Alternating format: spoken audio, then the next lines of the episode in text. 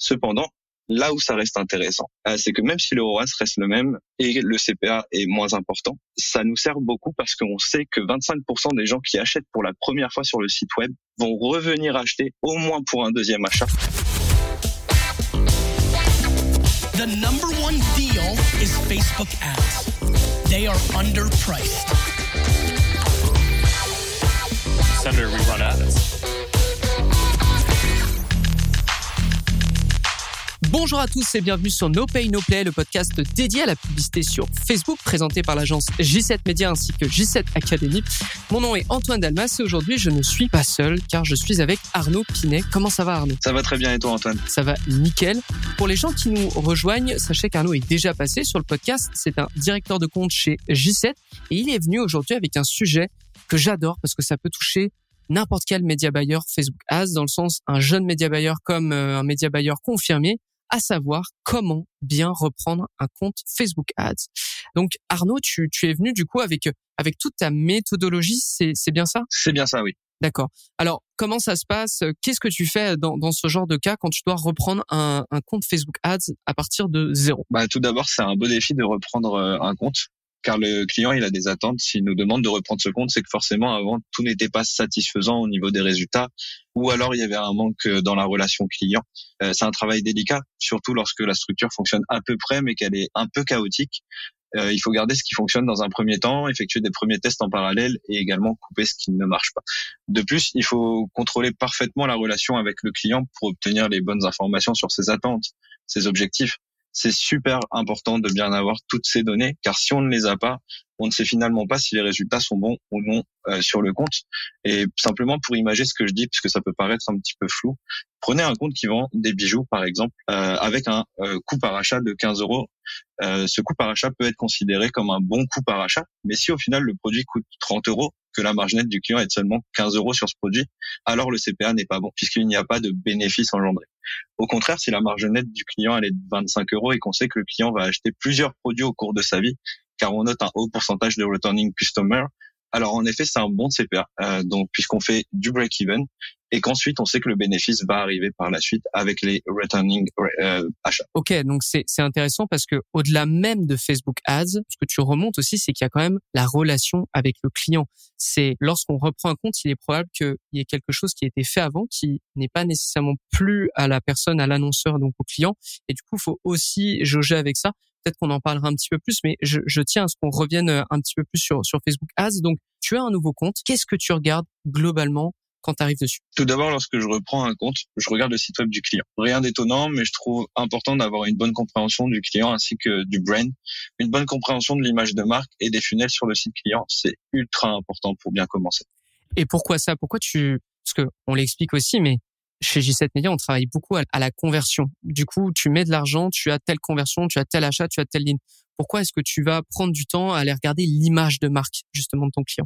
C'est important de bien comprendre le brand pour axer sa communication sur les points forts du client. Un brand qui se veut inclusif ou qui a des valeurs écologiques, par exemple, il faut le savoir car c'est une opportunité d'axe de communication. Également, bien comprendre les funnels nous permet également de se mettre à la place du client et donc d'ajuster les messages pour que l'expérience client de la publicité jusqu'à l'achat ou l'inscription, si on parle de lead gen, cette expérience elle soit la meilleure possible. D'accord. Et donc euh, c'est pour ça que je m'intéresse beaucoup à ce à ce sujet-là. Et également, je vais aussi aller regarder le back-end du site web. Cela va me permettre de connaître les best-sellers si on parle d'un e-commerce, les statistiques de conversion. Faut comprendre ici que si on voit un pourcentage de conversion faible, on peut de suite essayer de mettre en place des choses pour l'améliorer, ce qui va directement impacter nos résultats pour nos publicités également, puisque quand on génère du trafic, Ensuite, c'est le taux de conversion qui va faire en sorte que nos résultats vont être bons ou pas également. Une fois que l'image du brand est bien assimilée, alors je regarde l'historique du compte publicitaire. Euh, donc là, on parle vraiment de la partie euh, Ads Manager. D'accord. Donc tout d'abord, je regarde les meilleures campagnes actuelles. Ok. Sur quelle période à peu près? Euh, Je regarde tout d'abord sur les 30 derniers jours pour voir les résultats récents et voir ce qui fonctionne actuellement, puisque bah, quand on reprend un compte, il faut qu'il y ait de l'action rapidement. Une fois cette période analysée, je vais regarder le compte sur une période plus longue pour trouver les campagnes qui ont historiquement bien fonctionné auparavant, jusqu'à parfois deux ans avant. Euh, car on sait en fait que sur Facebook, euh, quelque chose qui a marché dans le passé peut à nouveau fonctionner simplement parfois en le relançant. euh, ou tout simplement en le déclinant. D'accord. Euh, donc euh, après ça, je regarde également donc les pires campagnes parce qu'il faut aussi essayer de comprendre pourquoi cela n'a pas fonctionné. Donc je vais regarder cet aspect aussi négatif puisqu'il faut aussi le comprendre et je vais aller trouver les winning ads historiques qui ont pu apporter des bons résultats par le passé sur une longue période. Donc quand je parle de longue période, c'est au moins un mois avec un certain montant de dépenses. Tout va dépendre euh, effectivement du budget investi par les par le client mais il faut trouver quand même une ads qui a marché sur une longue période. Et donc après tout ça, euh, je regarde également les concurrents. Il est ultra important de regarder ce que les concurrents font pour trouver les meilleures publicités et funnels qu'ils utilisent afin de s'en inspirer tout en gardant l'image de brand du client. Donc on revient à la compréhension du brand encore une fois ici. Et il ne faut pas avoir honte, entre guillemets, de le faire, de regarder les concurrents. C'est une chose qui est assez normale, que tout le monde fait, et donc qui est super importante et qui va nous donner aussi parfois des pistes euh, d'inspiration auxquelles on n'aurait pas pu penser. C'est, c'est intéressant à nouveau. Vous comprenez que lorsqu'on reprend un compte, il n'y a pas que Facebook Ads. Alors en plus, il y a Facebook Ads, mais sur des périodes qui sont différentes, même même aller regarder euh, si le si l'historique du compte le permet, mais même aller regarder l'année dernière à la même période, ça peut être intéressant d'avoir un comparatif année après année. Euh, tu parles aussi du back-end du client, c'est certain. Tu parles des concurrents et je reviens aussi à Facebook Ads, mais il y a aussi d'aller regarder, ça a été quoi la volonté avec le compte Facebook? Est-ce que c'était juste de dépenser et d'arriver rapidement à des conversions? Ou est-ce que, comme tu dis, il y a eu des tests qui ont été faits? Du coup, dans des tests, il y a probablement eu des échecs, mais aussi des réussites, des réussites qu'on peut réutiliser derrière, des échecs dont il faut surtout se rappeler pour ne pas réitérer les bah, ne pas réitérer l'échec en l'occurrence ça c'est aussi quelque chose qui peut être compliqué lorsqu'on travaille longtemps avec le même euh, le même compte c'est que on peut oublier aussi. C'est pour cette raison que chez J7 on utilise pas mal des, des rapports ultra détaillés avec des archives etc etc je rebondis un peu sur, sur ce que tu as dit.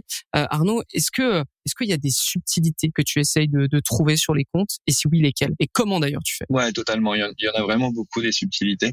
Tout d'abord, par exemple, au niveau des produits, lorsqu'on regarde les best-sellers, il faut bien analyser les produits proposés que ce soit en e-commerce ou en lead gen pour des formations par exemple.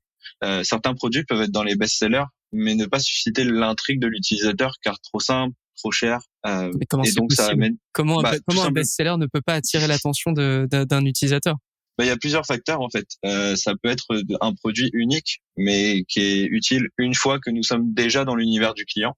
Pour l'exemple dont je vais vous parler ensuite, euh, un des best-sellers par exemple, c'est une lime polissante euh, pour les bijoux. Cependant, tant qu'on n'a pas acheter les bijoux, au final, ce produit-là ne va pas s'avérer être utile. Évidemment. Alors que pourtant c'est un best-seller. Donc effectivement, quand on l'utilise pour amener des gens sur le site web, bah au final ce best-seller il est pas il est pas impactant. Et ça peut être également dû à une liquidation de stock avec une grosse une grosse promotion. Donc effectivement ce produit est arrivé dans les best-sellers, mais parce que effectivement il y a une liquidation de stock, ou également une forte promotion, une flash sale, des choses comme des choses comme ça qui peuvent impacter justement euh, le nombre de ventes et faire arriver certains produits dans les best-sellers, mais qui au final ne sont pas des produits intéressants pour faire de l'acquisition. Donc euh, voilà pourquoi je regarde ça et donc il faut analyser ce qui est opportun en fonction de notre objectif. Un objet avec un caractéristique hors norme ou innovant va forcément avoir plus d'impact pour générer de l'intérêt d'une personne qu'un produit lambda et ce même si c'est notre best-seller. Ici, il n'y a pas de recette magique. Simplement, il faut faire preuve de bon sens, réfléchir et bien communiquer avec le client. On y revient aussi ici en termes de relation avec le client pour les retours qu'il a de la part de ses clients sur ses produits. Ça va vraiment nous aider beaucoup à déterminer si effectivement ce produit est viable pour de l'acquisition, du retargeting, etc. Donc ça, c'est vraiment la partie produit euh, que je vais regarder.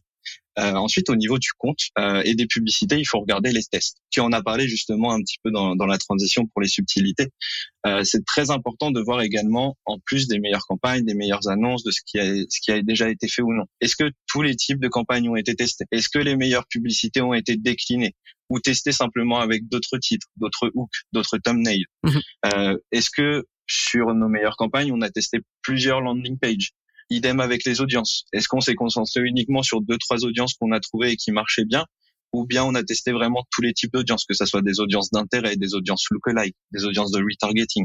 C'est vraiment important de bien regarder tout ça. Ici, ce sont vraiment des choses que l'on peut implanter rapidement au niveau du compte pour aller chercher des meilleurs résultats de manière assez simple et rapide. Comme tu l'as dit, le test, c'est vraiment, en tout cas, ça c'est ce qu'on voit avec G7 Media, mais s'il y a une volonté de test, c'est très bien. S'il y a des tests qui ont été faits, c'est très bien parce que je sors un peu du sujet, de ton sujet, Arnaud, mais globalement, si vous voulez passer des étapes très très vite en Facebook Ads, ça passera nécessairement par des tests. Euh, juste dépenser pour essayer de grappiller quelques conversions, ça ira à un moment. Il y a, même certains comptes que j'ai pu observer lors de diagnostics publicitaires euh, qui atteignaient des, sommes des sommes assez respectables, mais euh, en fait, il n'y avait pas réellement de tests. Ils avaient eu de la chance, je pense, sur une publicité. Ils l'utilisaient à fond, mais le problème, c'est que si cette publicité s'arrête, eh bien euh, là, on est un peu perdu et on doit revenir en arrière. Donc euh, littéralement, ça c'est vraiment un petit conseil que je vous donne à côté. Si vous ne testez pas, vous serez totalement dépassé en Facebook Ads et vous n'arriverez pas à passer au prochain palier. Parenthèse fermée. Est-ce que toi, Arnaud, tu aurais un exemple à nous donner par rapport à ce que tu as pu expliquer juste avant? Tout à fait. Donc, euh, comme je disais tout à l'heure, je vais vous parler en fait du dernier compte client que j'ai repris. Donc, ce client, c'est un client qui vend des bijoux, donc en ligne et en boutique au Québec. Et ce client, il se veut inclusif, c'est-à-dire que des bijoux sont proposés pour tous les genres, mais également pour toutes les tailles. Euh, oui, parfois, certaines personnes sont en incapacité de trouver la bonne taille pour leurs bijoux parce qu'ils ne sont proposés qu'en quelques tailles, on va dire les plus euh, classiques. Euh, mais pour certaines personnes, euh, bah, c'est c'est pas possible de prendre ces tailles-là. Euh, donc, ce client, il se veut également abordable et propose des tarifs qui s'adressent à la majorité de la population. Donc voilà un petit peu pour pour l'état des lieux de, de, du client et donc de, de son brand. Et donc concernant le contexte, j'ai repris le compte après que la cliente ait décidé de changer d'agence. Donc la cliente obtenait des résultats corrects cependant pas assez satisfaisant pour passer à une autre étape, pour aller plus loin. Donc lorsque la cliente est arrivée chez J7, son souhait était donc de faire un minimum de ventes, donc en ligne et en boutique, de 10% supplémentaires par rapport à l'année passée. Le plus gros problème pour la cliente était les coûts d'acquisition. Tout ce qui concernait le retargeting fonctionnait bien, mais les CPA pour l'acquisition étaient trop élevés. L'objectif principal était donc de retrouver des coûts dans nos objectifs pour avoir une fondation financière solide et nous permettre de scaler. J'ai donc repris le compte et mis en place euh, les recommandations précédemment citées, analyse de la marque et du site web, analyse du compte publicitaire, analyse des tests effectués, analyse des concurrents. Donc grâce à ces analyses, j'ai pu découvrir un produit phare sur le site web avec beaucoup de potentiel et qui avait jamais été testé sur Facebook précédemment. C'est une bague anti-stress. Une bague anti-stress, déjà à l'oreille, ça nous intrigue comment une bague peut être anti-stress. Voilà. Alors imaginez avec des visuels ainsi que plusieurs avis clients qui vantent les mérites déstressants de cette bague et vous obtenez tout de suite un produit qui est super intéressant pour de l'acquisition. Et donc on a décidé de lancer une campagne pour cette bague uniquement en se concentrant euh, sur ce produit et tout de suite les, les résultats ont été immédiats. Sur notre campagne euh, d'acquisition Evergreen que l'on avait auparavant quand on a repris le compte, ouais. donc entre janvier et avril 2023, cette campagne générait des achats à 55 dollars par achat pour un ROAS de 1.7. On, on a décidé de lancer la campagne pour la bague anti-stress euh, donc euh, mi-avril. Et donc euh, entre mi-avril et fin mai 2023, on a pu avoir un coût par achat à 28 dollars. Donc c'est-à-dire on l'a divisé par deux. Et par contre, on a effectivement gardé un ROAS de 1.7 puisque le, les produits, le produit mis en avant, la bague anti-stress, est un des produits qui coûte le moins cher sur le site client. donc effectivement, on a gardé ce ROAS de 1.7 par rapport à la campagne précédente où on avait le même ROAS. Cependant, là où ça reste intéressant, euh, c'est que même si le ROAS reste le même et le CPA est moins important, ça nous sert beaucoup parce qu'on sait que 25% des gens qui achètent pour la première fois sur le site web vont revenir acheter au moins pour un deuxième achat. Ouais. Et donc, si on regarde à long terme, c'est très important, surtout pour notre fondation financière. D'accord. Bonjour à tous, j'interromps votre épisode de No Pay No Play pour vous parler de la J7 Academy. La J7 Academy est un service pour média buyers qui souhaitent connaître toutes les méthodes et techniques Facebook Ads que J7 Media utilise constamment. Plateforme de cours, espace Slack dédié, rencontres individuelles et workshops, ce sont des options qu'on offre à nos membres dans l'académie. Pour en savoir plus, rendez-vous sur j7academy.com. Retour à l'épisode. C'est génial parce que en d'autres termes, tu arrives sur le compte, tu regardes quels sont les meilleurs produits, tu observes qu'il y a un produit qui a un gros potentiel, tu le mets de l'avant ça te permet de vendre moins cher, ça te permet pas d'augmenter ton panier de vente, ton panier moyen entre guillemets, mais le point c'est que bah, tu arrives à convertir beaucoup plus de prospects à clients et tu sais que les clients ont une valeur à long terme et que du coup tu vas être rentable à long terme. C'est ça, le panier moyen en fait augmente pas tout de suite, mais par contre il va augmenter par la suite euh, puisque bah, les gens on sait qu'ils vont venir acheter sur le sur le site web. Excellent. Et donc, euh, bah, également, en regardant les tests qui avaient été faits, euh, j'ai pu voir qu'il y avait aucune campagne Dynamic Ads Broad Audience qui avait été lancée auparavant. J'ai donc pris la décision de tester et de lancer ce type de campagne. Donc ici, les résultats, euh, pour être tout à fait transparent, ils ont été moins bons pour que le focus produit sur la bague anti-stress. Euh, par contre, euh, ça nous a permis de baisser le CPA de 13 dollars, donc de passer de 58 à 45.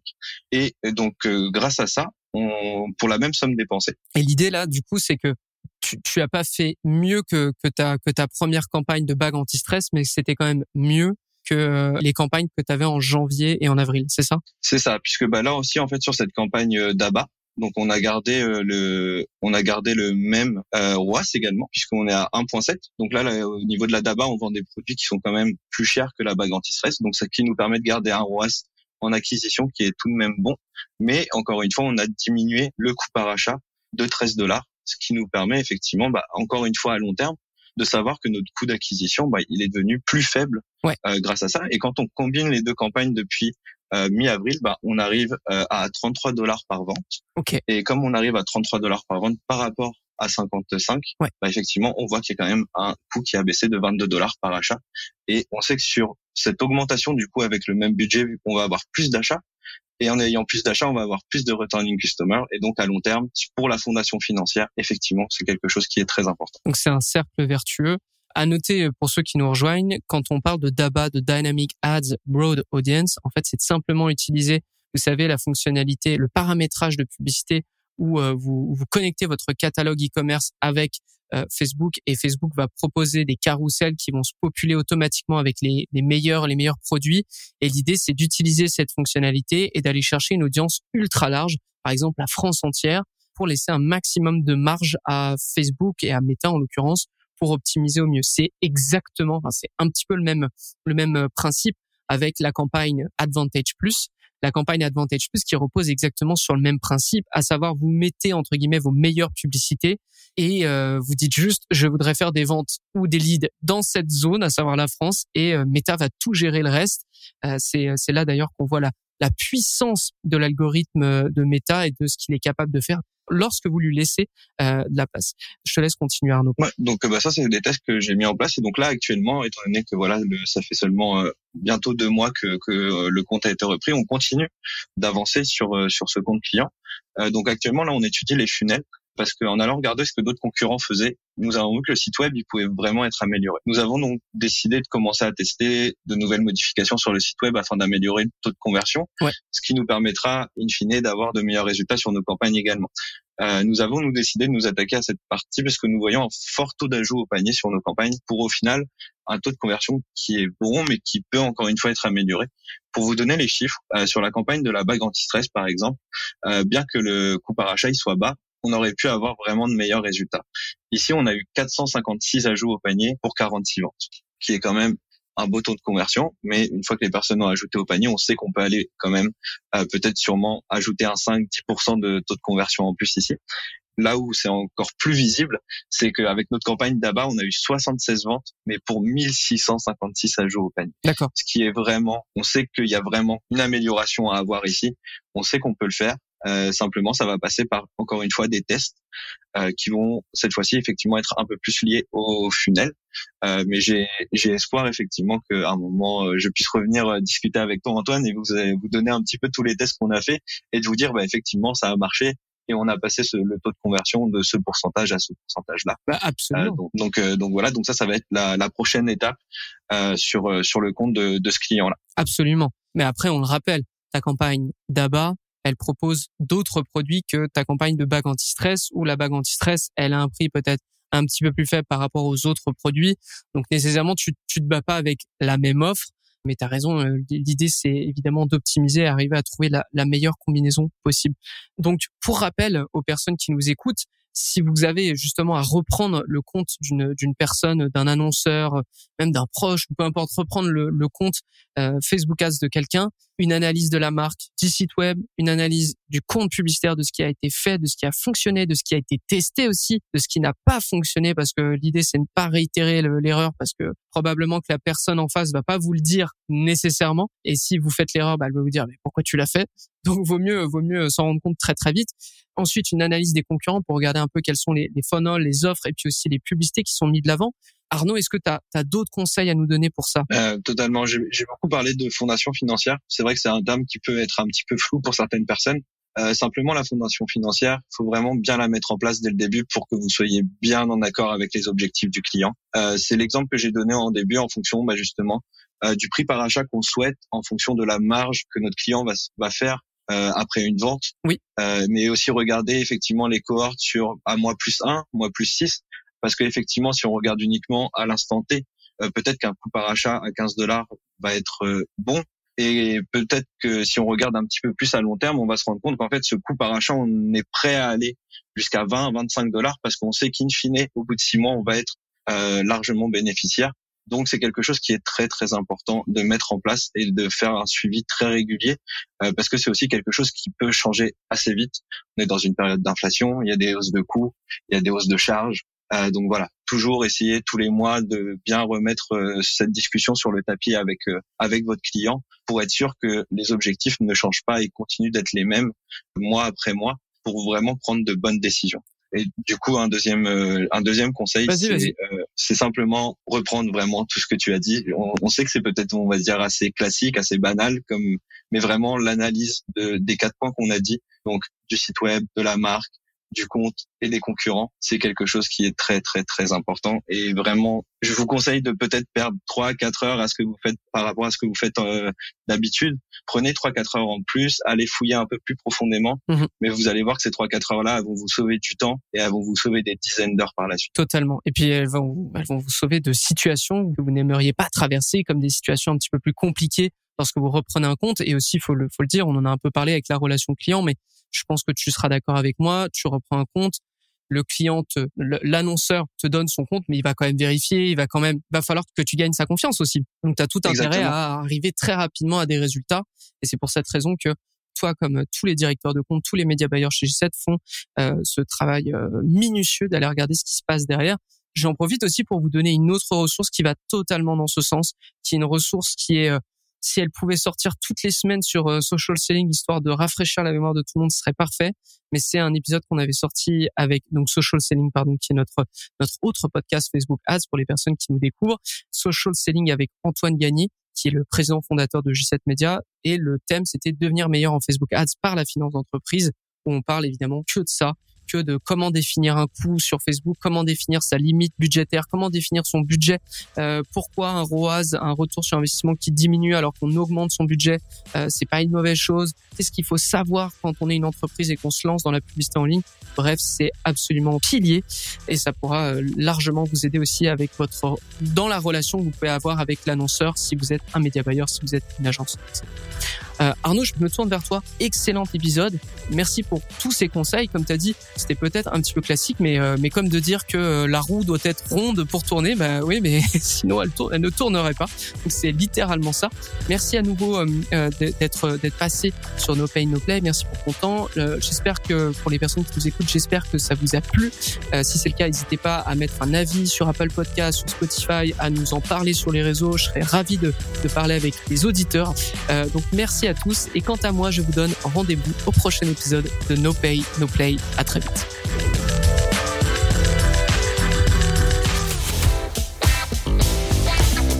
The number one deal is Facebook ads. They are underpriced. Senator, we run